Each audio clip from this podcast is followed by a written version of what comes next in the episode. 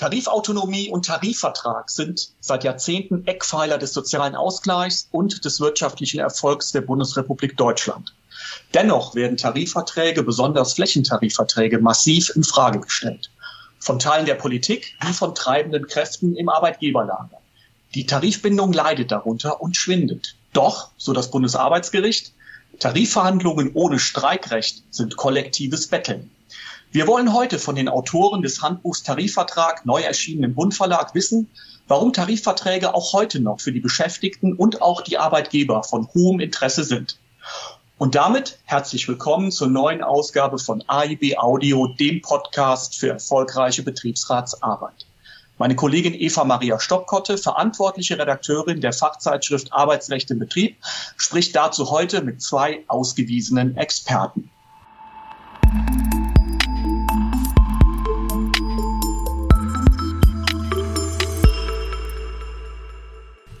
Begrüße die Kollegen Dr. Klaus Lang und Stefan Schaumburg. Sie sind Autoren des im Bund Verlag erschienenen Handbuchs Tarifvertrag und müssen es ja wissen. Hallo zusammen. Hallo. Hallo, guten Morgen. Digitalisierung, Automatisierung und künstliche Intelligenz revolutionieren gerade die Arbeitswelt. Warum sind Tarifverträge gerade in diesen Zeiten aus eurer Sicht so wichtig? Aus meiner Sicht aus zwei Gründen. Einmal, je komplexer, je vielfältiger die Arbeitswelt wird, desto mehr mobiles Arbeiten zum Beispiel Platz greift oder äh, je mehr agile Systeme in Produktion, in Dienstleistung äh, eingeführt werden, desto wichtiger ist ein stabiles, ein sicheres Fundament für die Regelung von Entgelten und Arbeitsbedingungen. Und dieses sichere und stabile Fundament sind eben einmal Tarifverträge. Äh, und sie haben den Vorteil, dass sie auch auf die jeweilige Situation, auf die Vielfalt der Arbeitsbedingungen flexibel eingehen können und sich flexibel entsprechend der Entwicklung der Arbeitswelt auch weiterentwickeln können. Mhm. Sie sind ja nicht, jetzt nicht so wie Gesetze, also sie sind zwar Gesetze, aber sie sind nicht so wie Gesetze, die so lange brauchen, ne? weil sie einfach von den äh, tarifschließenden Parteien schnell auch äh, geregelt werden können. Ja, du hast völlig recht. Sie haben Gesetzeskraft, wenn sie zustande gekommen sind, aber äh, können in einem lebendigen Prozess auch äh, mit Blick auf den Wandel in den Betrieben, mit äh, dem Blick, was Arbeitnehmer und Arbeitnehmer, was Betriebsräte wollen, in Verhandlungen geändert werden, erneuert werden, angepasst werden. Mhm. Mhm. Ähm, Nochmal ein bisschen spezieller, was, was regeln denn Tarifverträge? Also ihr spracht eben von Entlohnung, was, was gibt's da noch? Naja, es ist ein relativ breites Spektrum. Äh, man kann insgesamt sagen, dass die Einkommens-, Arbeits-, Freizeit- Bedingungen und damit alle Arbeitsbedingungen in Tarifverträgen geregelt sind. Das geht erstmal um die Frage der Eingruppierung, mhm. Also in welche Entgeltgruppe komme ich. Es werden grundsätzlich Entlohnungen geregelt, aber es geht auch um Einstellung, um Kündigung, Arbeitszeit und Urlaub. Äh, insgesamt also stellen Tarifverträge aus unserer Sicht einen guten Rahmen für eine gute Arbeit dar. Wie lange gibt es jetzt schon Tarifverträge? Na, es gibt Tarifverträge jetzt seit äh, gut 170, 180 Jahren. Äh, das ist nicht selbstverständlich, dass es Tarifverträge gibt, weil äh, äh, auch heute sind in vielen Situationen dort, wo keine Tarifverträge sind, der Arbeitnehmer angewiesen auf den Goodwill des Arbeitgebers. Mhm. Äh, nur mit Tarifverträgen gibt es einen Rahmen, äh, der den einzelnen Arbeitnehmer schützt und wo ihm die Arbeitnehmer insgesamt als Mitglieder einer Gewerkschaft einen sogenannten kollektiven Vertrag durchsetzen können. Mhm. Früher waren Arbeitsbedingungen allein äh, entweder durch Zwang gekennzeichnet, alle Formen von Sklaverei und Zwangsarbeit, äh, und es gibt leider Gottes noch Teile äh, der Welt, in denen es heute noch so ist, oder eben durch das Diktat des Arbeitgebers, des Unternehmers, der darüber verfügt hat, wie Arbeit geregelt wird und wie sie angeboten wird und wie sie bezahlt wird. Und es ist eine große Errungenschaft, dass sich äh, im Laufe der letzten 150 Jahre eben dieser kollektive Rahmen, das sogenannte kollektive Arbeitsrecht herausgebildet hat, wo die Arbeitnehmerinnen und Arbeitnehmer, und das können sie nur im Rahmen einer Gewerkschaft, gemeinsam gesetzesähnliche Entlohnungs- und Arbeitsbedingungen durchsetzen können. Mhm. Ähm, wie lange braucht es denn? Also du sprachst jetzt gerade davon, die, die, setzen gesetzesgleiche Forderungen durch. Ähm, wie lange braucht es denn, um so einen Tarifvertrag zu verhandeln? Naja, grundsätzlich ist es so, dass wenn man keine Tarif, keinen Tarifvertrag hat, dann kann das Jahre dauern, bis mhm. man einen bekommt. Das ist in der Geschichte nachvollziehbar. Aktuell, wenn man sich in einem bestimmten Rahmen bewegt, ich mache das mal am Beispiel der Metall- und Elektroindustrie fest, wir reden seit März in den Tarifkommissionen über die Frage der wirtschaftlichen Rahmenbedingungen, über mögliche Forderungen einer Tarifbewegung die in die heiße Phase am 30.09. eintritt, wenn der alte Tarifvertrag endet. Und wir gehen davon aus, dass wir im vierten Quartal ein Tarifergebnis erreichen können. Also man kann sagen, mit dem Vorlauf, mit Beteiligung der Belegschaften, mit Beteiligung der Mitglieder und die Erfahrung haben wir gemacht, dass das ganz wichtig ist, der Beteiligungsprozess. In solchen Beteiligungsprozessen gewinnen Gewerkschaften neue Mitglieder. Der ist ganz wichtig, kann das schon ein halbes Jahr bis ein Jahr gehen. Mhm. Ähm, und dabei, da erinnern wir uns ja alle an Streiks. Du hast eben gesprochen, ja, die haben immer so eine Stillhaltepflicht. Das ist ja die Friedenspflicht. Ne? Solange wie ein Tarifvertrag ja. halt läuft, ähm, müssen alle stillhalten. Aber wenn der dann quasi im Auslaufen begriffen ist, dann äh, werden die Forderungen ja auch erhöht. Und dann erinnern wir uns ja auch an Streiks. Ähm, warum sind die denn so wichtig, um eine Tarifforderung, äh, um einer Tarifforderung Nachdruck zu verleihen? Da gibt es einen einfachen Satz, den einmal das Bundesarbeitsgericht getroffen hat. Ähm, Tarifverhandlungen ohne Streikrecht sind kollektives Betteln. Und das übrigens äh, unterscheidet auch Tarifverträge von den Regelungsmöglichkeiten, die der Betriebsrat mhm. hat. Ein kluger Betriebsrat kann für das, was er macht, auch Druck entfalten. Das sieht man tagtäglich in der herausragenden Arbeit äh, der Betriebsräte. Aber der Betriebsrat hat kein Streikrecht. Äh, Stefan hat gerade die Situation angesprochen, äh, wenn zum Beispiel ein äh, Unternehmen, das nicht im Arbeitgeberverband ist, das nicht tarifgebunden ist, aufgefordert werden soll, einen Tarifvertrag zu schließen. Es gibt keine Verpflichtung für den Arbeitgeber, letztendlich sich auf eine solche Verhandlung einzulassen. Da nützt eben, da kann man Forderungen stellen, da kann man Druck machen, aber letzten Endes, in letzter Konsequenz, äh, nützt dann eben nur das Streikrecht und die Möglichkeit zu streiken, einen Arbeitgeber zu Verhandlungen zu bringen. Mhm. Es ist ein Instrument, das selten eingesetzt wird, aber ohne dieses Instrument wären eben, wie gesagt, Tarifverhandlungen, ich zitiere noch einmal das Bundesarbeitsgericht, kollektives Betteln. Mhm.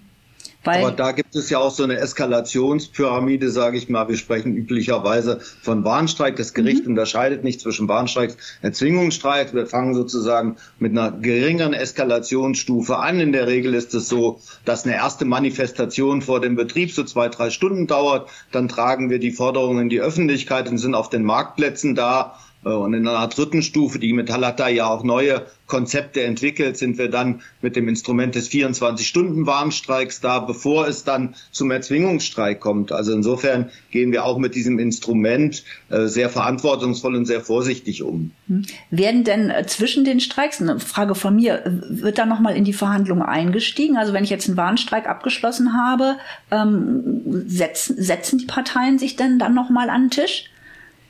Ja, nach Warnstreiks auf jeden Fall. Okay. Dazu ist ja der Warnstreik da. Der dient ja auch dazu, den Arbeitgeber an den Verhandlungstisch zurückzubringen. Mhm. Es gibt eine Phase, äh, wenn man die Mitglieder gefragt hat, ob sie bereit sind, in einen Arbeitskampf zu gehen, was ja für jeden eine hohe Belastung darstellt. Dann ist es üblicherweise so, dass wenn eine Urabstimmung getroffen wurde, dass es dann bis zum Streikbeginn keine Verhandlung gibt. Dann hat der Arbeitgeber mehrere Chancen gehabt und dann wird man erst im Verlauf des Streiks wieder an den Verhandlungstisch kommen. Das ist man, glaube ich, den Mitgliedern auch schuldig. Wenn man sie fragt und sie für eine Auseinandersetzung stimmen, dann kann man nicht nebenbei mit Arbeitgebern verhandeln. Hm. Aber eins ist klar, Streik ist nie Selbstzweck, sondern Streik ist immer Mittel zum Zweck. Es gibt bestimmte Phasen, wo man nicht am Verhandlungstisch sitzt, wie Stefan gesagt hat. Aber am Ende ist der Wille einer Gewerkschaft und der Wille auch der Mitglieder, natürlich immer einen neuen Kompromiss zu finden. Einen Kompromiss, der auch für die Arbeitnehmerinnen und Arbeitnehmer gut ist. Also Streik ist kein Selbstzweck, Streik ist Mittel zum Zweck. Mhm. Ähm, ihr spracht eben davon, dass es auch eine Belastung darstellt, weil die Beschäftigten in dem Moment ja auch nicht entlohnt werden, aber sie bekommen was aus der Streikkasse. Habe ich richtig verstanden, oder? Ja, nach einem Streik äh, oder wenn ein Streik ausgerufen ist, bekommen die Mitglieder der IG Metall, die satzungsgemäßen Beitrag zahlen, auch eine satzungsgemäße Leistung, die äh, eine Unterstützungsleistung darstellt, die bei 60, 70 Prozent dessen liegt, was man als Netto hat, je nachdem, okay. welcher Steuerklasse man ist. Gut. Muss ich denn ein Gewerkschaftsmitglied sein, um in den Wohltat, also äh, sagen wir mal so, jetzt ist der Tarifvertrag abgeschlossen, äh, muss ich immer Gewerkschaftsmitglied sein, um auch dann diese Wohltaten des Tarifvertrags, mehr Urlaub, äh, mehr Geld zu bekommen? Einen Rechtsanspruch auf das, was dann neu abgeschlossen worden ist, hat nur ein Gewerkschaftsmitglied.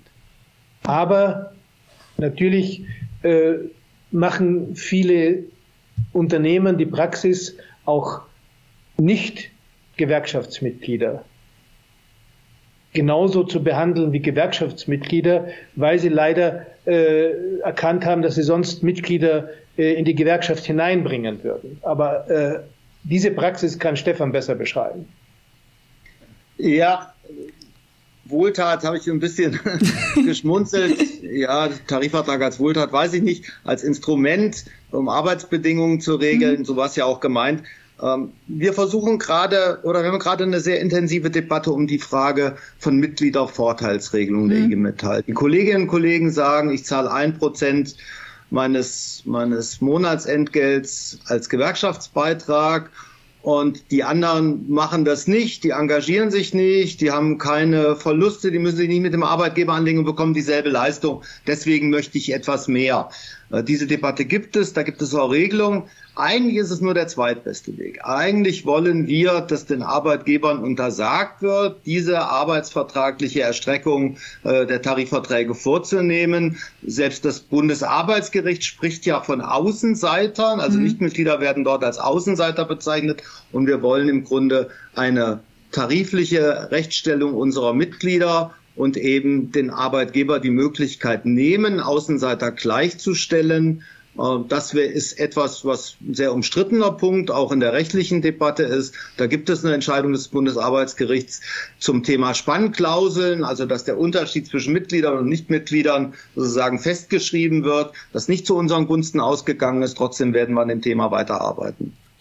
Okay, warum profitieren denn auch Betriebsräte von tariflichen Regelungen? Also ihr habt eingangs gesagt, ähm, klar, die, die können jetzt nicht für Entlohnungen quasi streiken. Ja, das, dieses Instrument haben die nicht, die Betriebsräte. Die sind viel, sind viel schwächer diesbezüglich aufgestellt. Ähm, was ist für die nochmal? Also ich, ich wollte jetzt mal gucken, wenn, wenn es tatsächlich hart ist in einem Betrieb und da drohen Stilllegungen, ja, ähm, und es besteht kein Tarifvertrag. Ähm, da gibt es ja auch eine Möglichkeit, dann Sozialtarifverträge ähm, nach vorne zu bringen und darauf aufzusatteln. Also erstens einmal schaffen äh, Tarifverträge auch einen Rahmen für das Handeln der Betriebsräte. Mhm. Äh, Tarifverträge schaffen auch zum Teil über das Betriebsverfassungsgesetz hinaus bestimmte Rechte für Betriebsräte. Äh, je flexibler die Arbeitszeiten werden, äh, umso mehr sind die Betriebsräte gefordert, meinetwegen Arbeitszeitpläne zu regeln, Arbeitszeitregelungen umzusetzen oder ein weiter wichtiger Bereich, immer wenn es um das Verhältnis Entgelt und Leistung geht äh, schaffen Tarifverträge den Rahmen für das Handeln der Betriebsräte.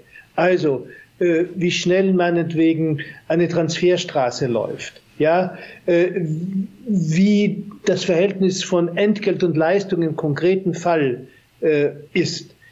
Das ist ein klassisches Mitbestimmungsrecht der Betriebsräte, aber den Rahmen dafür mhm. schaffen Tarifverträge. Und das Letzte, auch da sind tarifverträgliche Handlungsmöglichkeiten gegeben, äh, wenn es äh, Krisensituationen gibt, wenn Beschäftigungsabbau da ist.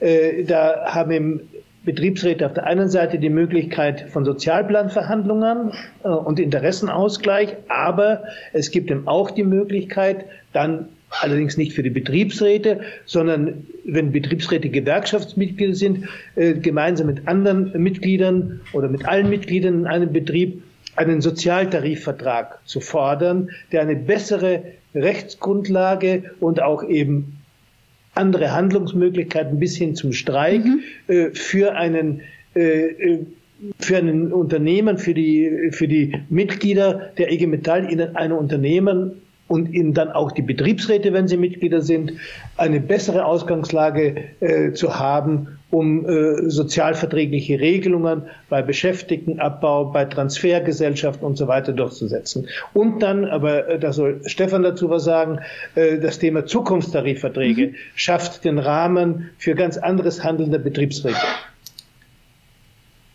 Ja, das Sozialtarifvertragsthema ist ein eher neueres Thema und das ist aber auch das Thema, wo die meisten Arbeitskämpfe, die meisten betrieblichen Arbeitskämpfe äh, stattfinden. Das Ganze begann bei Heidelberger Druck in Kiel, die den Betrieb verlagern wollten, die Metall dagegen gestreikt hat und das Bundesarbeitsgericht gesagt hat, dass die Ebene eines Nachteilsausgleichs für den Verlust des Arbeitsplatzes auch per Tarifvertrag gefordert werden kann, dass es da auch keine Über, kein Übermaßgebot gibt. Man kann quasi fordern, was man will, solange man nicht in die Verfügung des Arbeitgeber eingreift, wo er beispielsweise eine Produktionsstätte hat. Und seitdem hat es ganz viele Sozialtarifverträge gegeben, die, wie Klaus eben gesagt hat, das Thema Interessenausgleich Sozialplan auf einer zweiten Ebene bewegen, so dass wir auf zwei Konfliktebenen, auf einer betrieblichen, auf einer tarifrechtlichen sind. Und es gilt, glaube ich, jetzt auszutesten, was man per Sozialtarifvertrag durchsetzen kann. Völlig klar ist es immer sind Nachteilsausgleiche, sind Transfer- und Beschäftigungsgesellschaften, sind Härtefonds, die man machen kann. Wir haben bei Verlagerungen Urteile gehabt, dass IG Metallmitglieder 10.000 Euro bei NSN in München bekommen haben. Da gibt es Gerichtsurteile zu. Das ist alles irgendwie klar. Was nicht klar ist, ob es denn Gegenstände gibt, und das ist, was Klaus angesprochen hat, zum Thema Zukunftstarifverträge, gibt es Gegenstände, die nicht abschließend geregelt sind und die man auch dann mit einer quasi arbeitskampffreien Forderung versehen kann, um den Arbeitgebern, die sagen, naja, die Zukunft des Betriebes sehe ich eher darin, dass ich ihn zumache mhm. und mit dem restlichen Geld, was noch da ist, mir ein schönes Leben mache, dass man Arbeitgeber aktiv daran hindern kann. Okay. Und dann, also ich verstehe jetzt so einen Zukunftstarifvertrag so, da, da sage ich dann dem Arbeitgeber quasi, so wird's gemacht, ja, und der Betriebsrat kann dann darauf auch Betriebsvereinbarungen nochmal aufbauen. Also je nachdem, ob da Öffnungsklauseln in dem Tarifvertrag drin sind. Ja, wir haben eine ganze Bandbreite jetzt in der Automobilzulieferei und anderen. Da gibt es um erweiterte Mitbestimmung, da gibt es geht es um das Thema Qualifizierung. Mhm. Da geht es aber auch darum, neue Formen zu finden, wie Entscheidungen über Investitionen im Betrieb getroffen werden. Insgesamt ist es eine Erweiterung von Mitbestimmung, die auch den Unternehmen, die solche Vereinbarungen getroffen haben, im Nachhinein gut getan haben. Okay. Gut. Ja, ich glaube insgesamt äh, die Zukunftstarifverträge äh, erweitern die Handlungsmöglichkeiten der Betriebsräte, äh, schaffen eine Gesprächsgrundlage über künftige Investitionen, ähm, äh, über ja wie bereitet sich der Betrieb überhaupt vor auf den digitalen Wandel in den verschiedenen Bereichen. Es ist ja nicht so, dass alle Betriebe von Seiten der Eigentümer automatisch sich gut auf diesen Prozess vorbereiten. Also äh, die Zukunftstarifverträge äh, schaffen ein Instrument, geben einen Anstoß, damit die Betriebsräte in den Betrieben dieses gute Vorbereiten auf den digitalen Wandel einfordern können. Mhm. Super. Also sie sind quasi so wie so eine, wie so eine Ski, wie so ein Skispring, äh, wie so eine Skischanze, wo, wo tatsächlich die Betriebsräte dann entlangfahren können, ohne vorher in massive Verhandlungen mit dem Arbeitgeber treten zu müssen, ob sie überhaupt da ähm, bei Investitionen jetzt über Geld mit dem verhandeln können. Ja? Das Skischanzenbild finde ich jetzt, da muss ich drüber nachdenken. Ob das ein richtiges ist, da ist ja die Frage, wie ist die Geschwindigkeit und wie ist der Absprungpunkt. Okay. Äh, aber wenn, wenn es um den Absprungpunkt geht, ne? dann ist es, glaube ich, äh, ist es ein Bild, was durchaus passt. Okay. Gut. Wie können sich denn äh, Betriebsräte und Beschäftigte an diesen tariflichen Regelungen beteiligen? Also ihr sprach davon, die müssen natürlich auch in der Gewerkschaft sein, die Betriebsräte, ne, um halt auch dann in, in Tarifkommissionen zu gehen, wenn wir jetzt mal über Lohn reden. Ja, das ist die eine Seite. Hm? Das, äh, Betriebsräte an sich selbstverständlich in einer Gewerkschaft sein sollen, sein müssen, um wirklich in Zusammenarbeit mit der Gewerkschaft auch im Betrieb ordentlich äh, und vernünftig äh, wirken zu können. Aber darüber hinaus hat der Betriebsrat ja jederzeit das Recht, zum Beispiel in einer anstehenden Tarifbewegung über die wirtschaftliche Lage des Betriebes, der Branche, über die möglichen Forderungen, die die Gewerkschaft vorbereitet und diskutiert, zu informieren. Und er hat auch als Betriebsrat das Recht, in jeder Phase äh, einer Tarifauseinandersetzung im Betrieb mit dem Instrument der Betriebsversammlung natürlich über äh, die ganzen ökonomischen, sozialen Rahmenbedingungen, die zu einer Tarifbewegung gehören, über den Stand der Tarifbewegung ähm, äh, zu informieren. Also er hat auf der einen Seite alle Rechte, die man natürlich als Gewerkschaftsmitglied mhm. hat, im Verlauf jeder Tarifbewegung bei der Aufstellung der Forderung, äh, verhandlungsbegleitet und eben bis hin zur Frage äh, Warnstreik, Streik und Urabstimmung. Aber auch der Betriebsrat hat ein genuines Recht als Betriebsrat auf Betriebsversammlungen äh, und Informationsveranstaltungen über die Vorbereitung und den Stand von Tarifverhandlungen zu informieren. Mhm. Im Betrieb haben wir noch gewerkschaftliche Vertrauensleute, die das sozusagen sehr viel stärker als ihre Aufgabe haben, die auch nicht in Tarifauseinandersetzungen so ein bisschen eingeschränkt sind, was ihre Funktionen angeht. Betriebsräte dürfen nicht zu Streiks aufrufen. Mhm. Klaus hat alles dazu gesagt, was sie tun können, wie sie auch helfen können, tarifliche Regelungen umzusetzen. Aber ganz wichtig ist sozusagen der Repräsentant der IG Metall im Betrieb. Das sind Vertrauensleute, das sind Tarifaktive, das sind einzelne Mitglieder, äh, kluge Betriebsräte. Davon aber ganz, ganz viele nutzen das sozusagen aus, auch auf diese diesen beiden Ebenen mit den Mitgliedern in Vertrauenssitzung über die Beschlüsse, über Tarifkommissionen, äh, Forderungsbeschlüsse zu reden und dann ihr Instrumenten, ihr Spielfeld zu nutzen, um das für die gesamte Belegschaft zu verbreitern. Mhm. Aktuell starten ja jetzt die Tarifverhandlungen für die Eisen- und Stahlindustrie. Am 13. Mai ging es schon im Nordwesten los, im Osten am 17. Mai. Die bisherigen Diskussionen in den Betrieben und Tarifkommissionen zeigen, die Beschäftigten wollen vor allem eine prozentuale Erhöhung ihrer Monatsentgelte. Angesichts der explodierenden Preise natürlich, ne, wir gucken Benzin und so weiter an und der starken Inflation. Stahl braucht aber Gas zur Herstellung. Was ist denn mit den Tarifforderungen, wenn es jetzt einen russischen Gasstopp gibt oder geben würde? Wie sieht das aus eurer Sicht aus? Na, erstmal zur Aktualität. Äh, zu Stahl ist Klaus sehr viel kompetenter, weil er mal in einem Stahlunternehmen Verantwortung getragen hat. Zur aktuellen Situation in der Stahltarifrunde, da zeigt sich, dass die Arbeitgeber ja auch mal eine Tarifbewegung scheinbar sehr klug von ihrer Seite vorbereiten. Wir haben vorhin über die Frage geredet, wie lang dauern denn Tarifbewegungen? Jetzt ist es ja völlig klar erkennbar, dass die Arbeitgeber ein großes Interesse daran haben, in der Friedenspflicht einen Tarifabschluss zu machen. Also das Angebot, was man in der Zeitung lesen konnte, 2100 Euro für zwölf Monate, ist im Volumen, sind das 4,6 Prozent. Bei einer 8,2 Prozent Forderung würde man sagen, na ja, für ein erstes Angebot ist das schon ganz flott und der ein oder andere ist, glaube ich, auch ins Grübeln gekommen. Mhm. Äh, wichtig ist, du hast es gesagt, wir fordern Prozente, deswegen hat die Metall dieses Angebot auch zurückgewiesen. Äh, aber Stahl ist sozusagen eine, eine Besonderheit ob der wirtschaftlichen Situation, die jetzt sehr gut ist.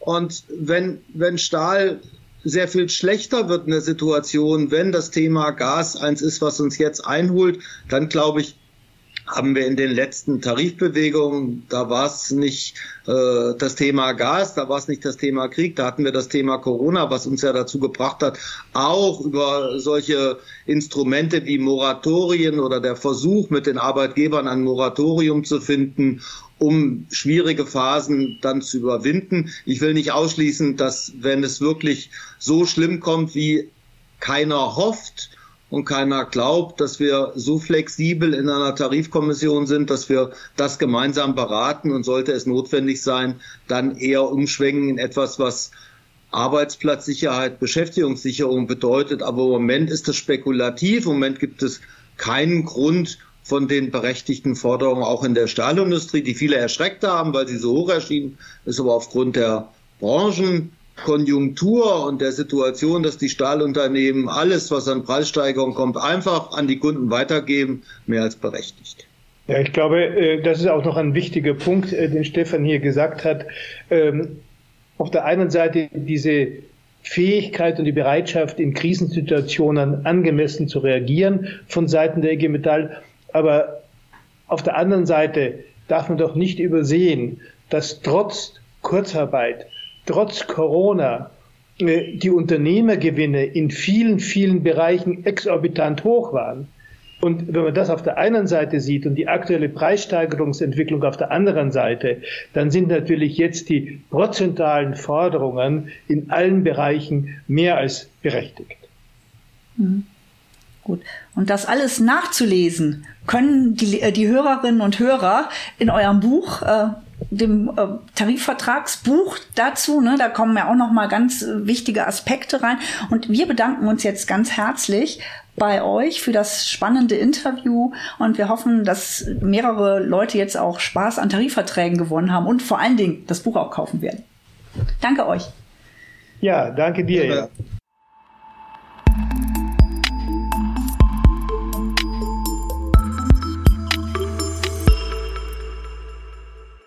Wenn ihr jetzt tiefer in diese spannende Materie einsteigen wollt, ob in die Geschichte von Tarifverträgen oder in die Tarifpraxis, dann empfehlen wir euch das neue Handbuch Tarifvertrag von Klaus Lang und Stefan Schaumburg, erschienen im Bund Verlag. Dr. Klaus Lang war unter anderem Leiter der Tarifabteilung beim Vorstand der IG Metall, Geschäftsführer der Otto Brenner Stiftung und Arbeitsdirektor des Stahlwerks Georgs Marienhütte. Stefan Schauburg, seit 1989 Gewerkschafts- und Tarifsekretär der IG Metall, ist seit 2012 Leiter des Funktionsbereichs Tarifpolitik beim Vorstand der IG Metall. Und das war's auch heute schon wieder bei AIB Audio, dem Podcast für erfolgreiche Betriebsarbeit. Wir freuen uns, wenn ihr bald wieder reinhört, denn Fortsetzung folgt.